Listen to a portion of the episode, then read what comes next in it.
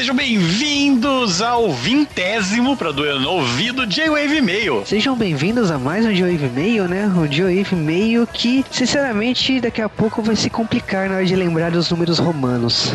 É XX nesse caso. Sou muito bom das matemáticas romanas, velho. Cara, você tá imitando o Sasuke, né? Com esse idioma de mano, né?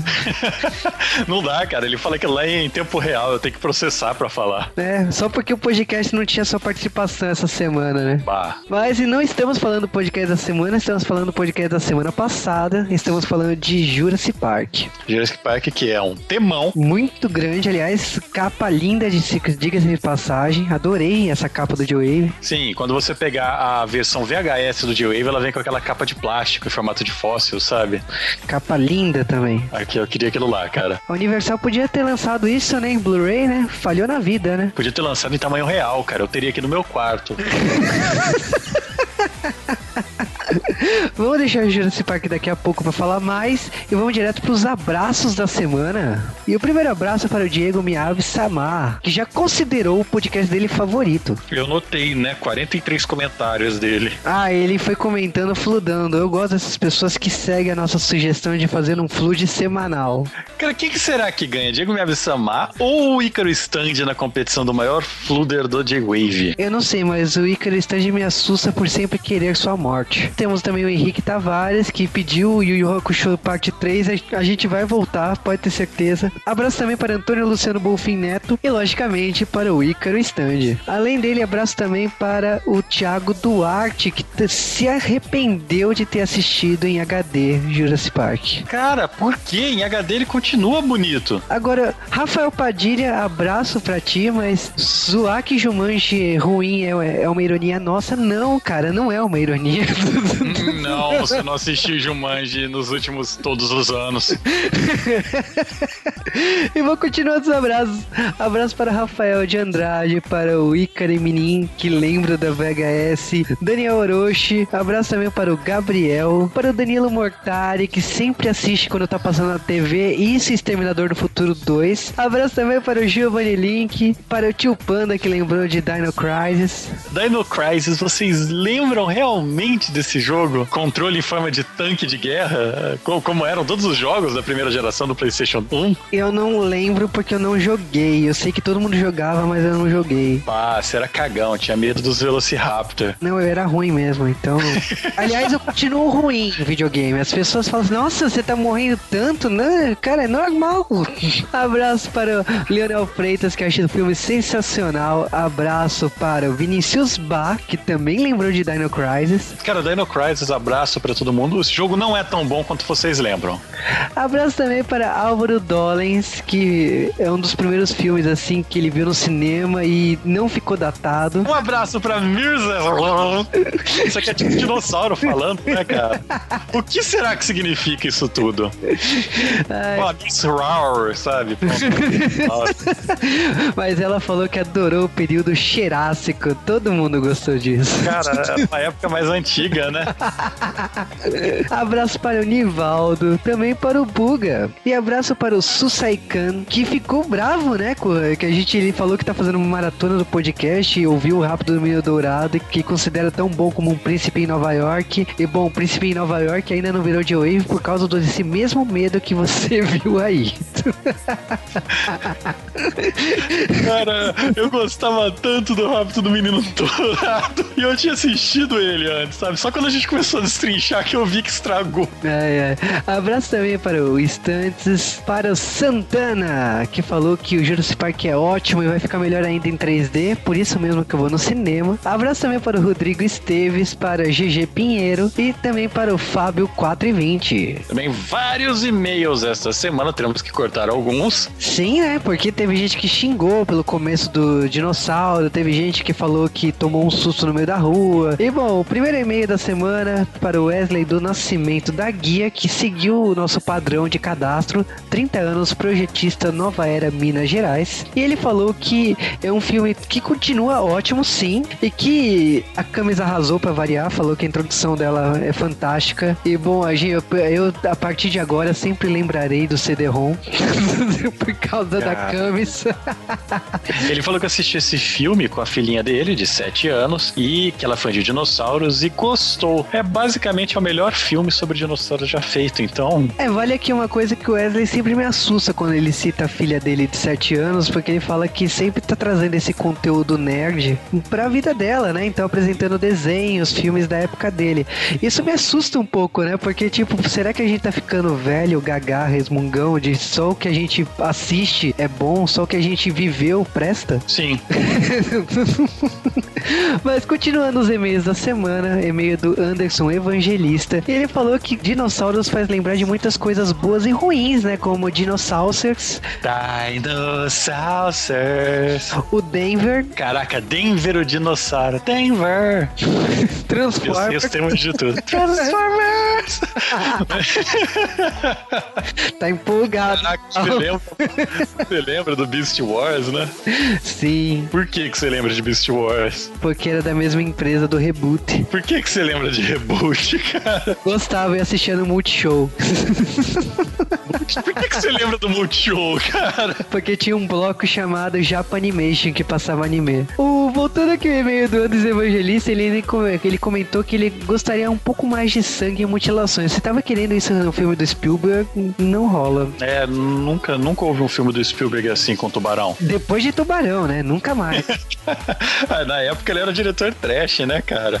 É, ele falou que leu alguns livros do Michael Crichton e disse que ele é um ótimo autor. Eu faço uma correção. Ele era um ótimo autor, porque ele já se foi. Ele não está mais entre nós e o que não impede que publiquem obras póstumas dele, né? Virou moda agora. A galera pega o autor que já morreu e vão publicando meios trabalhos deles. Ele era um autor muito bom. Eu acho que assim, ele não era genial, mas ele estava entre os melhores autores que ficou popular, com certeza. Cara, o... ele é bastante popular. Pena que o catálogo dele não veio todo pro Brasil. E bom, ainda fechando o e-mail do Anderson Evangelista, ele comentou que sempre paga mico de ficar rindo ouvindo de Wave na rua. Cara, acho que esse é o nosso papel às vezes, né? Mas bom, e-mail do Thiago Machado, o Rato, e ele comentou que ele acha bacana o livro, a discussão da homotermia dos dinossauros, do paleontólogo e toda a discussão que o livro tem que não foi trazida pro, filme, né? E que infelizmente veio uma overdose de dinossauro nos anos 90 e que é triste que sempre se fala do Jurássico, mas não fala de outros períodos, né? Como Triássico, como Pleitoceno. É, na verdade, olha, vou dar um spoiler para todo mundo. O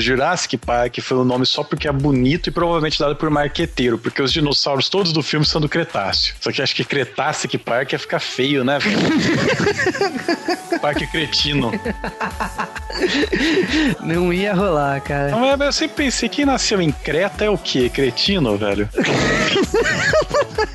Mas, bom, ele ainda falou que lembra de Spaceballs, né? Quando a gente falou de merchandise e de merenda, que trouxe lembranças da infância dele. E... Caraca, você lembra dos lanchinhos Mabel? Eu lembro de sanduíche pequeno de presunto e queijo, né? De bisnaguinha. Isso era muito. Bisnaguinha, comidinhas naquela época, bisnaguinha. Caraca, que aqueles cachorro quente mirim, sabe? Agora, uma coisa que me intrigou foi o final do e-mail do Thiago Machado que falou se eu irei reviver o Mahou Sentai Razor Rangers. Não podemos falar sobre isso. Estamos proibidos por contrato a comentar sobre Razor Rangers. Estamos proibidos. Eventualmente, esperem. esperem sentado, cara, porque senão vai demorar muito. Imagina o cara ficar de pé. Cara, Tem que tá sair semana que vem, o cara vai ter que uma semana de pé, tá ligado? Cara, se a gente tá pedindo pro pessoal esperar Evangelion 3.33, pedir pra esperar sobre Wizard Rangers, pode dormir, cara, porque.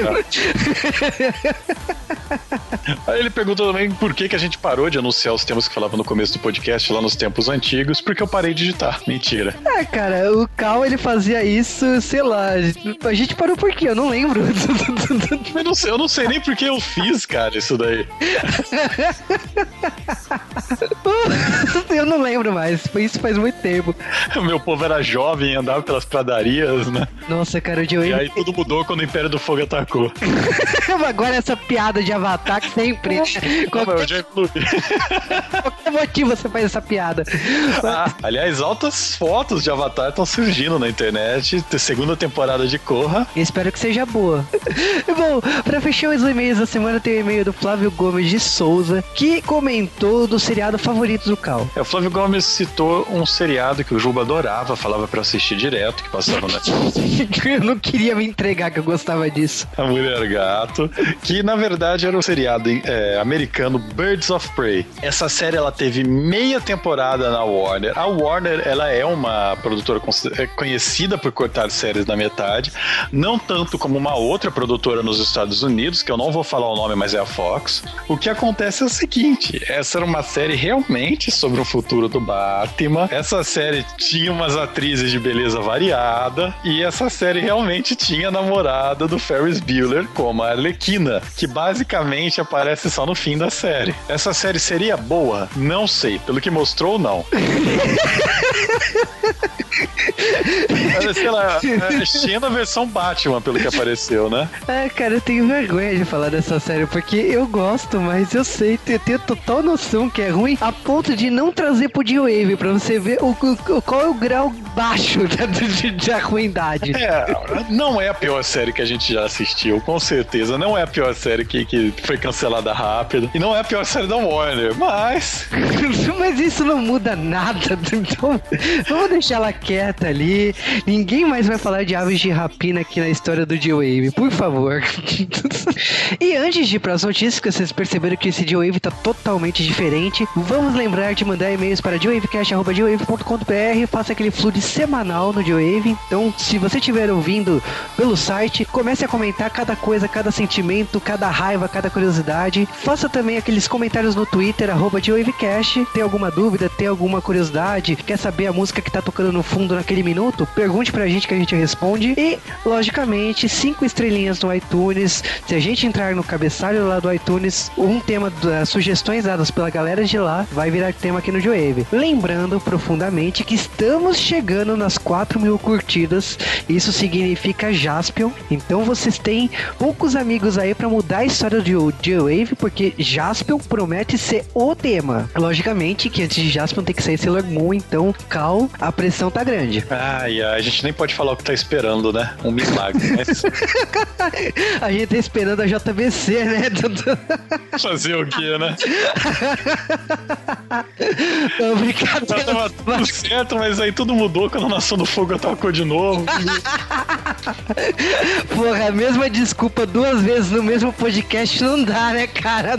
Eu tinha outra desculpa, mas tudo mudou quando a Nação do Fogo atacou, então fudeu, né, cara? Vocês já entenderam? Mandem-nos e-mail, mandem-nos muito e-mail, mandem-nos curtidas, é, Facebook e tudo mais, Twitter. Vocês sabem tudo, galera. Se vocês sabem, por que não estão fazendo, né? Mas nós deixamos as notícias pro final, porque vai ter uma notícia no final em específico que nós vamos dar spoiler. Então a gente vai avisar quando chegar lá. É uma cortesia do G-Wave, não esperem isso sempre. Mas vamos começar então pelas notícias sem spoiler. Pra começar por um filme que só o Juba sabe que vai sair.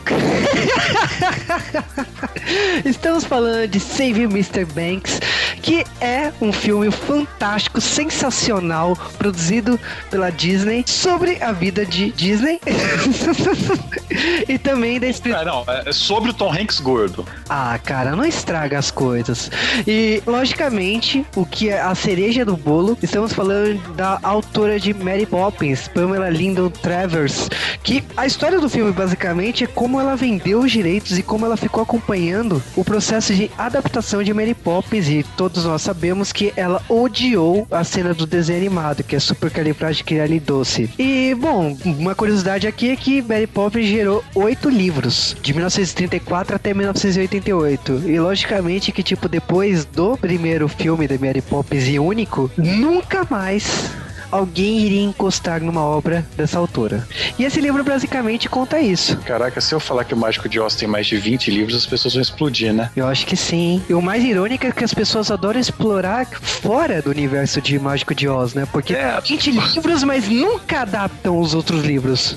Basicamente. Mas beleza. Já que o Juba tá falando desse filme aí, vamos falar de outros filmes que ninguém sabe que vão sair, nem os próprios autores, né? A começar com filmes de super-heróis, vamos falar direto de Liga da Justiça Sombria, ou Justice League Dark. Olha que nome bonito. Sim, estamos falando de um filme que o roteiro é de Guilherme Del Toro. Isso não significa nada, porque ele também estava em Hobbit e arregou. Mas, bom, por enquanto ele tá no é. projeto, é. né? E Todo ele... mundo sabe como ficou o Hobbit no fim, né? Olha a maldade.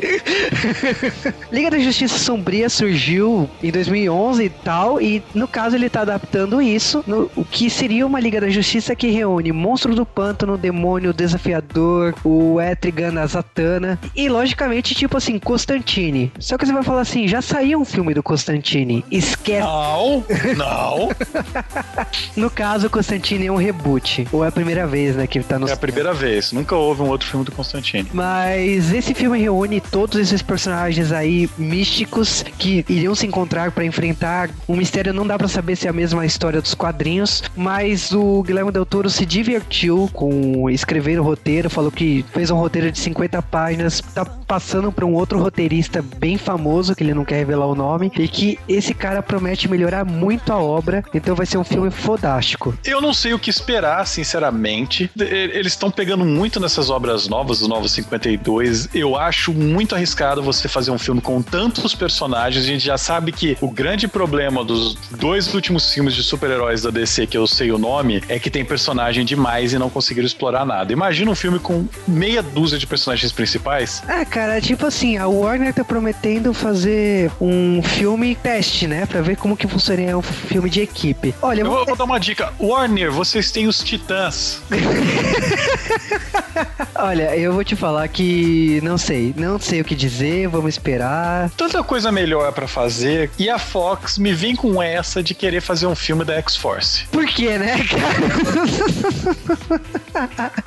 Rob Liefeld falou: "Não, eu roteirizo, eu, eu, eu tô aqui, desenho inclusive, faço os efeitos especiais na mão". Você desenhar é uma perfeição. Vou fazer cara, os... Não, as pessoas não entendem. Rob Liefeld vai ser considerado como Picasso da era dos quadrinhos, cara, no futuro distante, quando nós somos dominados por baratas. Ah, cara, olha, esquece isso. Ele falou que existe potencial, que tal. O Mark Miller falou que ainda não é a hora, porque ele é consultor da Fox agora, ele tá construindo o universo da Marvel por lá. Sim, Mark Miller, porque teu histórico é lindo. o que interessa é que pode estar tá saindo um filme aí. Agora, vamos deixar pra lá, eu vou fazer de conta que eu não vi essa notícia. A notícia que eu queria fazer de conta que eu não vi é que a Capcom tá mandando todo mundo embora. Sim, acontece que a Capcom tá fazendo uma faxina na casa e que um deles, né, a pessoa que dançou foi o vice-presidente sênior, o Christian Sampson, que saiu por espontânea vontade. Aham, aham, igual na Microsoft, né? É, agora, eu, eu não sei o que acontece, a gente também sabe de algumas pressões que quando o criador do Mega Man pediu demissão e tal. Normalmente esses desligamentos da Capcom não acabam muito bem. Eu espero profundamente só que a Capcom não feche as portas, né? Mas se fechar licença do Mega Man, por favor, passe pra Nintendo. Passe pra mim, que eu faço o jogo em Flash melhor. Mas vamos então para a notícia spoiler. Então, olha, se você não assistiu o Sexto Sentido, ele é um fantasma no final. Mentira. Se você não assistiu Super-Homem, o Homem de Aço, ou seja lá como você quiser chamar o Ferroso, ouça e tome spoiler. A partir de agora, a gente vai falar de Homem de Aço e seu polêmico final. E você teve toda a chance do mundo de desligar, agora você vai tomar spoiler na testa. Vamos começar, né? Houveram muitas reclamações do final do Homem de Aço. Mark Wade levantou do cinema e foi embora, né? Fez mimimi, ele não acreditou, olhou pra cena e falou não. ele spoileou o filme pra todo mundo um tempão antes, cara. cara. Sim, ele falou o final antes de estrear na pré-estreia aqui em São Paulo, que foi há duas, três semanas atrás. O que interessa é o seguinte: Homem de Aço tem toda aquela construção nova que mistura mil e um, uma mitologia dos quadrinhos, tem aquele Krypton fantástico, tem a Lois Lane investigativa, teria o General Lane, que inclusive ia ser o ator do Sinestro, porque eu tava lendo, mas o o que acontece é o seguinte, você já assistiu Homem de Aço, sabe que ele luta com o General Zod e que General Zod morre nas mãos do Superman. Se você não sabia, agora sabe. Mas uh, o que acontece é o seguinte, o Superman matar, principalmente nos cinemas, é uma coisa inédita. Isso acarreta em um trauma, segundo o Zack Snyder, que vai mostrar, mostrar a, a, a, compaixão do Superman e que lógico que tipo ele não infringiu numa, nenhuma lei da Terra porque o cara não era humano. É, não, não, não foi muito boa essa desculpa, não. Ele falou também que em relação ao segundo filme do Superman, a morte do General Zod foi necessária justamente porque a inocência acabou e que o mundo de hoje ele teria que matar o Zod. Então, entre os humanos e os kryptonianos, o Superman escolheu os humanos, por isso a morte do Zod. Eu, sinceramente, assim, acho que mostrar um Superman que mata, principalmente nos cinemas, é bem polêmico, mas bem polêmico. Agora, uma coisa que dessa cena da morte do General Zod, toda a perseguição e tal, falaram que tem um satélite que mostra o Wayne Tech. Juro para vocês que eu fui no cinema, tentei ver a Wayne Tech, eu não vi. É, mostra também a Luthor Corp e tal. Olha, galera, vale lembrar que ainda tá muito cedo pra gente saber o nível de, de sucesso que esse filme teve até agora. Havia umas línguas dizendo que ele não conseguiu se pagar na abertura, né? E realmente não conseguiu. Sim, é que tipo, o filme custou 250 milhões, é um filme muito caro para um personagem só. Gastou mais 160 milhões de marketing só de marketing merchandise. 160 milhões. Dá para fazer um Harry Potter com isso. E olha que o Harry Potter é um filme grande pra caramba. Então a Warner tá apostando muito. Lógico, se eles estão gastando tudo isso com o Superman, eu tento imaginar o quanto vai custar um filme da Liga da Justiça. Se vocês pararem para pensar, até quando foi gravado esse podcast, o filme ele tava mais ou menos uns 300 milhões de faturamento sinceramente, não paga todo esse investimento que eles tiveram. Será que vai ter, apesar de já estar, tá, né, marcado, mas será que vai ter mesmo essa porcaria de continuação? O filme ele tem decepcionado muitos críticos, tem decepcionado os fãs, mas as pessoas elas têm gostado do filme no geral, o público geral, porque lembra Transformers, né? É, eu gostei de algumas discussões, assim, eu gostei da, da mitologia apresentada, gostei de algumas ideias como o Sol influenciar na, na armadura do Kryptoniano quando ele quebra e, tipo, todo aquele trauma de não conseguir controlar o, os poderes e tal. Tem algumas coisas bem legais, mas eu vou te falar que tem coisas que me incomodou muito, como a, a Lois Lane ali. Eu não reconheci a Amy Adams. A Lois Lane está ruim, mas faltou muita coisa. Houveram erros muito óbvios que, que não deveriam ter sido feitos. No geral, virou mais um, um filme do, do Zack Snyder, né? Muita ação e foda-se a qualquer outra coisa. Como um todo, assim, eu gosto do Zack Snyder, eu gosto de Madrugada dos Mortos, gosto de 300, gosto de Watchmen. Eu gostei do Superman, assim, na medida do possível eu gostei do filme, mas tem, lógico, tem coisas que eu não gostei. E eu achei que, tipo assim, ele exagerou demais em termos, assim, de, todas as memórias do, do Clark são absurdas. Então, tipo, como que vocês vão encobrir aquilo? Tipo, todo mundo sabe que o Clark tem poderes nesse, nesse filme. Não tem nem como é, esconder. Faltou alguma coisa. Não, não ficou parecendo. Eu, sinceramente, ainda acho que os melhores melhores filmes de Super-Homem continuam sendo os filmes do Super-Homem do Richard Donner, lá nos anos 70. Agora, e o final, mesmo o final de Smallville, tipo, mostrar que assim, então, é no próximo filme que vai começar de verdade, tipo, o Não. mundo acabou. o mundo é. acabou nesse filme. E o filme vai começar de verdade no próximo. Ok, se seguir essa lógica, o próximo filme pode ficar muito bom. Isso, tipo, se seguir a mitologia do Superman. Mas seguir como? Não sobrou Metrópolis, cara. Bom, até o próximo filme já reconstruir destruíram Metrópolis, né? Eu não quero entrar nesse mérito, vão xingar a gente porque a gente tá falando mal de Superman. Particularmente, assim, tem muitas coisas que eu gostei, mas tem coisas que eu desgostei. Então, é essa a minha opinião do filme. Não é um filme genial, fantástico e tal, mas eu gostei que pelo menos eles tomaram uma atitude de mudar a visão consagrada dos cinemas. Não é um filme do Superman com alguma herança do Christopher Reeve, não tem nada do diretor original. Lembra, é... lembra mais Smallville, pra falar a verdade. Lembra muito. Só que Smallville é mais fiel em alguns pontos, né? Em relação a esse filme. A nossa opinião vai ser dada eventualmente, se pedirem muito pra gente fazer um podcast. A gente teve uma resposta boa de Batman, mas a gente ganhou uma quantidade de hater tão grande que a gente tá se abstendo. Então, se vocês pedirem, a gente faz. E acho que foi isso o dia e meio da semana. Nos estendemos até demais. Então, olha, não batam na gente, mas Homem de Aço tá aí, chegou nos cinemas, tá na hora de vocês assistirem, tirarem suas próprias conclusões. Tem lutas do caralho, então para quem tá procurando um filme de ação, realmente encontrou. Superman tem muito disso. Mas se você é fã de quadrinhos do Superman, se você é fã do, dos filmes originais, né? Filmes originais não, né? Vamos dizer que é a encarnação anterior. Talvez você fique um pouco chateado. Mas eu acho que é isso. Já nos estendemos demais. Vamos lá. De 8 e meio com as notícias da semana, com abraços, e-mails lidos e até semana que vem.